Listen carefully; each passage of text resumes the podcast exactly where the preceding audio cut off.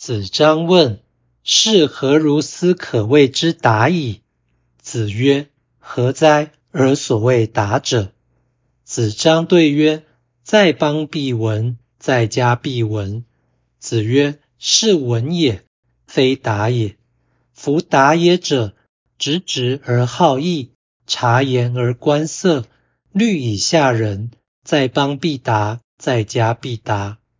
夫闻也者，色取人而行为，居之不疑。在邦必闻，在家必闻。”子张问：“一个世人如何可以做到极致呢？”孔子说：“什么？你所谓的极致是什么？”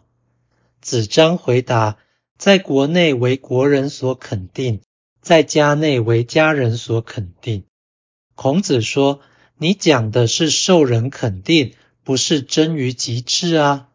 要达到极致的话，世人须是本直正直而拥护正义，又能省察他人所言，且注意其神色。”并常考虑下层民众的处境，如此则在国内可以做到最好，在家内也可以做到最好。若论受人肯定，世人表面上遵从人道，而实际上行为不仁，但长久持续此种作风而不自疑，这也可能使他在国内为国人所肯定，在家内为家人所肯定。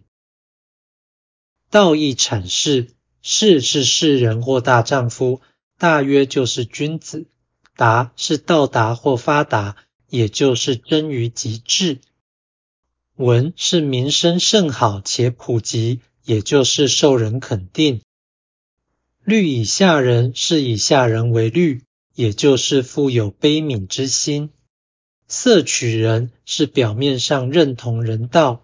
行为是行为不合人道，居是维持或保持，居之不疑是长久执行而不认为有问题。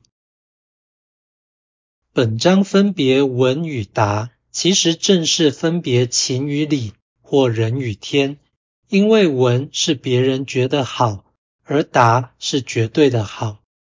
文是社会性标准，达是以真理为依据。